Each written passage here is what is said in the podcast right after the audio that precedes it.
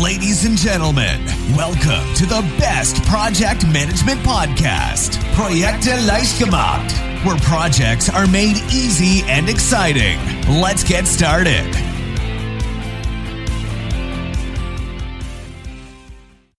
Hallo, hallo, ich bin Andrea vom Projekte Leicht gemacht Podcast und ich begrüße dich recht herzlich zur nächsten Folge, die ein spannendes Thema für alle Menschen ist, die gern mit Zettel und Stift arbeiten. Ich weiß ja nicht, wie du tickst. Die Leute sind ja mittlerweile sehr unterschiedlich. Ich mache persönlich ganz gern auch Notizen digital. Ähm, ich habe eine Freundin, Kollegin, die bezeichnet sich immer als Schreibdenker. Sie sagt, sie kann überhaupt nicht denken, wenn sie sich nicht alles aufschreibt. Und es ist auch nachgewiesen, dass Menschen Dinge besser im Gedächtnis behalten, wenn sie wirklich einen Stift in der Hand haben, wenn sie auf Papier schreiben, einfach weil sich offensichtlich bestimmte Informationen in unserem Gehirn besser verknüpfen, als wenn wir alles nur digital haben. Besonders in Meetings ist es sehr sinnvoll, sich Notizen zu machen und für viele geht das einfach schneller auch mit Zettel und Stift. Es ist auch nicht so laut wie das ständige Getippe auf Tastaturen. Ähm, aber wenn man sich eben viele Notizen macht, dann ist es schön, wenn da eine gewisse Ordnung drin steckt. Ne? Also gerade an manchen Tagen, dann gibt es ja doch einige Meetings, viele Notizen äh, und am Ende des Tages muss man das dann erstmal irgendwie sortieren. So, und jetzt gibt es eine sehr schöne Technik, um genau das tun zu können.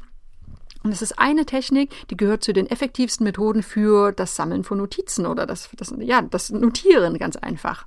Und das ist die sogenannte Cornell-Methode und auf die schauen wir jetzt mal näher.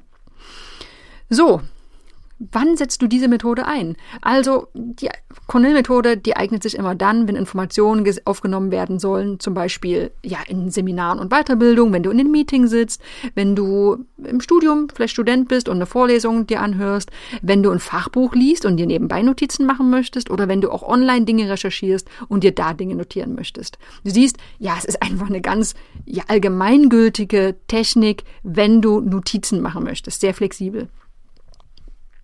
Wann ist die Technik weniger geeignet? Schauen wir auch da nochmal drauf. Ja, immer dann, wenn das, was du dir notiert hast, eins zu eins anderen zugänglich gemacht werden soll. Ne? Also dadurch, dass es einfach äh, handschriftlich erfolgt, ist das ja für Dritte oft schwer lesbar. Das heißt, wenn jetzt wirklich direkt genau jemand deine Notizen sehen soll und so in der Form bekommen soll, dann ist, solltest du vielleicht nicht mit diesen Notizen arbeiten. Das gilt aber auch für alle anderen handschriftlichen Notizen.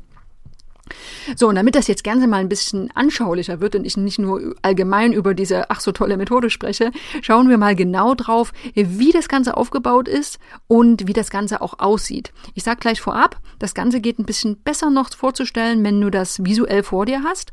Äh, wir haben einen Blogartikel auf unserer Website zum Thema. Da sind dann auch Grafiken drin, wo du dir es nochmal genauer anschauen kannst. Denn das Kernstück von den Cornell Notes Notizen, das ist eine Vorlage, also ein A4-Blatt, was auf eine bestimmte Art und Weise aufgebaut ist. So, und diese Vorlage sieht wie folgt aus. Du hast erstmal oben einen Raum für eine Überschrift. Dann hast du einen großen Notizenbereich, der ist ungefähr, naja, zwei Drittel breit unter der Überschrift und einen Bereich für Fragen daneben links. Also stell dir nochmal vor, du hast ähm, oben eine Überschrift und darunter ist das Teil in ein, äh, das, das Blatt in ein Drittel und zwei Drittel eingeteilt.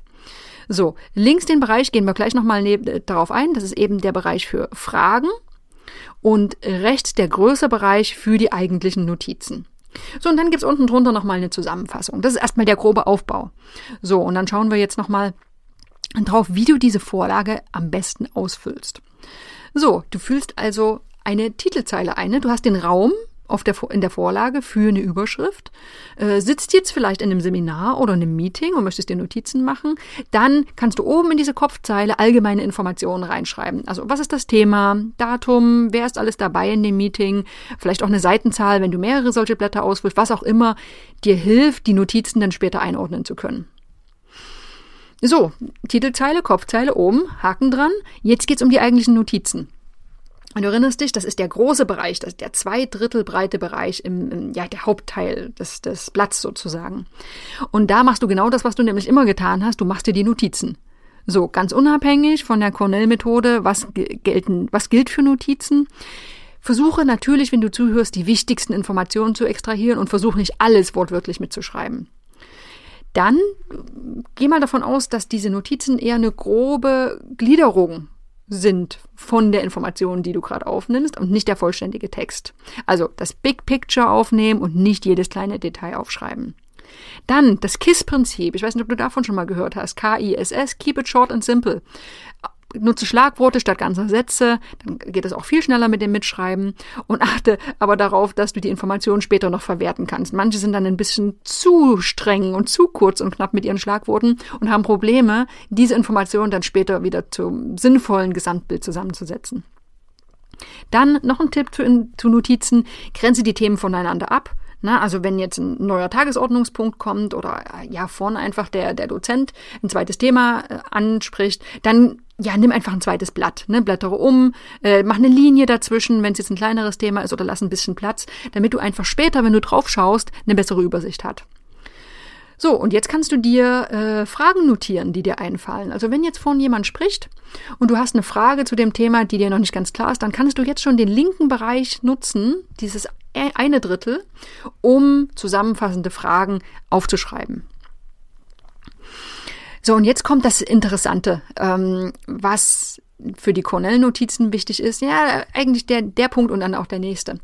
Wenn du jetzt fertig bist mit deinem Meeting oder der Vorlesung oder was auch immer, dann versuche so schnell wie möglich die Notizen zu überarbeiten. Ne, wenn du jetzt erst mal zwei Wochen das äh, hast liegen lassen, dann ist es schwer, noch genau zu wissen, was du mit allen Dingen gemeint hast. Ja, direkt nach dem Aufschreiben sind die Gedanken noch frisch und die Gefahr ist einfach geringer, dass du was vergisst. Also was solltest du tun? Du solltest besonders wichtige Informationen hervorheben. Das kannst du mit einem Textmarker zum Beispiel tun oder mit Symbolen, vielleicht auch mit Pfeilen, ähm, mit Farben, einfach um den Text dann leichter durchdringen zu können. Dann streiche auch Notizen, die vielleicht doch nicht so wichtig sind. Das hilft dir dann auch, das eigene Bild des Themas in deinem Kopf ein bisschen klarer und ja einfach simpler zu, gehalten, äh, zu gestalten.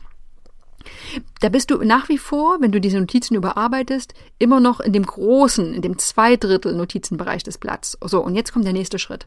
Das sind nämlich die Fragen. Ich habe vorhin schon mal gesagt, wenn dir Fragen einfallen während des Meetings oder der Vorlesung, dann kannst du die im linken Bereich formulieren. Ähm, viel wichtiger ist dieser linke Bereich allerdings in der Nachbereitung der Notizen. Na? Wenn du jetzt deine Notizen durchgehst, dann formuliere potenzielle Fragen, die zu deinen Hauptnotizen in dem großen Bereich des Blatts dazu passen. Also machen wir mal ein Beispiel, damit es ein bisschen konkreter wird. Stell dir vor, du besitzt jetzt in der Besprechung und da wird die nächste Firmenfeier geplant. So, jetzt könntest du in der nächsten, in der linken Spalte Fragen eintragen, sowas wie, für wie viele Leute muss die Location Platz bieten? Hat der bevorzugte Schlagersänger vielleicht an diesem Termin Zeit? Und müssen wir auf bestimmtes Catering achten, wie vegetarisch oder vegan zum Beispiel? So, also nutzt diesen Platz, diese linke Spalte für Fragen, die geklärt werden müssen. Oder auch für Themen, über die du dich weiter informieren möchtest. So, wenn du jetzt zum Beispiel in einer Weiterbildung bist ähm, oder in einer Vorlesung, dann kannst du diese Fragen nutzen, um für dich selbst nochmal klarzustellen, okay, wo möchte ich noch weiter recherchieren? So, jetzt haben wir, wenn wir mal zusammenfassen, äh, oben die Kopfzeile ganz zu Beginn ausgeführt. Wir haben während des Meetings, der Vorlesung, was auch immer, die Notizen in dem großen Bereich gemacht und dann in der Aufbereitung links die Spalte mit Fragen befüllt. So, und was gibt's noch? Ja, wir hatten die, die Fußzeile. Ähm, da kannst du einfach noch die Notizen zusammenfassen. Und zwar ist das der Platz, um eine kurze, knappe Zusammenfassung der aktuellen Seite zu formulieren. Und das ist wirklich wertvoll. Denn hier wirst du nochmal dazu gezwungen oder du zwingst dich selbst dazu, die, die wichtigsten Kernaussagen aus diesem Notizenblatt nochmal zusammenzufassen. Und das ist super, weil da muss man einfach nochmal drüber nachdenken und genau schauen, okay, was ist wirklich das Wichtigste, was ist die Essenz von dieser Notizenseite. So, ja, dann gibt's noch den, ja, nicht wirklich optionalen Schritt, aber einen Schritt, der meist danach noch kommt. Das ist das Auswerten der Notizen. Denn du machst ja die Notizen in den seltensten Fällen nur, weil du so gern Dinge aufschreibst. Ne? Du möchtest ja meistens die Notizen irgendwie weiter verwerten und du möchtest was damit anfangen. So, wenn du sie jetzt zum Lernen nutzt, wenn du dich auf eine Prüfung vorbereitest, dann kannst du zum Beispiel den Notizenbereich, diesen großen Hauptbereich abdecken und die Fragen in der linken Spalte beantworten. So, oder wenn du jetzt im Berufsalltag bist als Projektmanager oder als Projektassistent, dann kannst du die, diese, dieses Blatt, diese, dieses strukturierte Blatt in einem, in einem Ordner zum Beispiel aufheben. Und wenn du irgendwann nachschlagen willst, dann hilft, hilft dir vor allem der linke Bereich mit den Fragen und die Fußzeile unten besonders dabei, die wichtigsten Punkte für einen Kollegen dann nochmal, ja, rauszuziehen und nochmal zusammenzufassen. So, ich sag's nochmal, schau dir auf jeden Fall mal den, den Link im Blogartikel an, dann siehst du nochmal genauer vor dir, wie so ein Cornell-Notizblatt aussieht. Also ich fasse zusammen, oben der Platz für die Überschriften, dann der große Bereich für die Notizen getrennt, links erstes Drittel Kernfragen, rechtes großes Drittel Raum für die eigentlichen Notizen und unten, da haben wir die Zusammenfassung, wo nochmal die Kernaussagen zusammengefasst werden ganz toll und ganz einfache Methode, hat wirklich einige Vorteile. Erstens, du hast immer das gleiche Layout. Wenn du jetzt Notizen also äh, ja, erfasst, also notierst, aber auch später, wenn du über Notizen einfach mal durchblätterst, dann weißt du genau, wo du hingucken musst, um die wichtigsten Aussagen wiederzufinden. Wenn du auch immer das gleiche Layout benutzt, dann unterstützt dich das dabei, die Notizen besser zu durchdenken. Du weißt genau, wo welche Informationen zu finden sind. Ich habe es vorhin schon erwähnt. Wenn du diese Fragen formulierst und Zusammenfassungen, dann führt das dazu, dass du die Kernpunkte viel besser herausarbeitest und dir einfach nochmal mehr Gedanken drüber machst. Noch eine gute Sache, wenn du jetzt in einem Seminar sitzt, dann musst du die Sachen nicht nochmal so intensiv neu aufbereiten, weil du einfach durch dieses Layout und diese Struktur deine Informationen, deine niedergeschriebenen Notizen schon gut aufbereitet und strukturiert hast. Und ja, das Ganze ist natürlich auch kein Hexenwerk. Ähm, wir haben zwar in unserem Blogartikel eine kostenlose Vorlage, die du dir runterladen kannst, aber dieses Layout kann auch ganz simpel per Hand erstellt werden. Im Grunde genommen sind ja nur ein paar Linien und du musst wissen, wo du genau welche Informationen eintragen sollst. Ja, Nachteile der Methode weiß ich gar nicht, ob es welche gibt. Ja gut, wenn du jetzt vielleicht einen sehr, sehr kleinen Notizblock hast, also ich sag mal A5 Größe, dann wird es vielleicht ein bisschen eng mit diesen Bereichen, aber selbst da kann es helfen, ein bisschen Struktur, also eine visuelle Struktur in so ein Blatt zu bringen. Ja, das ist die Cornell-Methode. Cornell Notes eignet sich wirklich wunderbar zum Strukturieren von Notizen. Ich nutze das sehr gern, kann es sehr wirklich ans Herz legen und ich würde dir auf jeden Fall auch empfehlen, es einfach mal auszuprobieren, zu gucken, wie macht sich das denn? Also habe ich wirklich einen Vorteil aus dieser Methode, wenn ich die Fragen formuliere, wenn ich eine Zusammenfassung schreibe. Ich finde super, du kannst die wichtigsten Punkte sehr einfach und übersichtlich rausarbeiten, ist super simpel anwendbar ähm, und kann einfach von jedem ausprobiert werden, auch ohne dass es großartig vorbereitet werden muss. So, das war's. Das ist die Cornell-Methode. Ich hoffe, du konntest was mitnehmen. Wenn du die, diese Folge mochtest, gib uns gern fünf Sterne, schreib uns eine Bewertung äh, bei Spotify, bei iTunes. Ich freue mich riesig drüber. Das ist etwas, was uns dabei hilft, einfach noch bekannter zu werden und so, dass auch noch viel andere Zuhörer in den Genuss von diesen Praxistipps kommen können. Ansonsten verabschiede ich mich bis zur nächsten Woche. Ich hoffe, du bist wieder mit dabei. Bis dahin.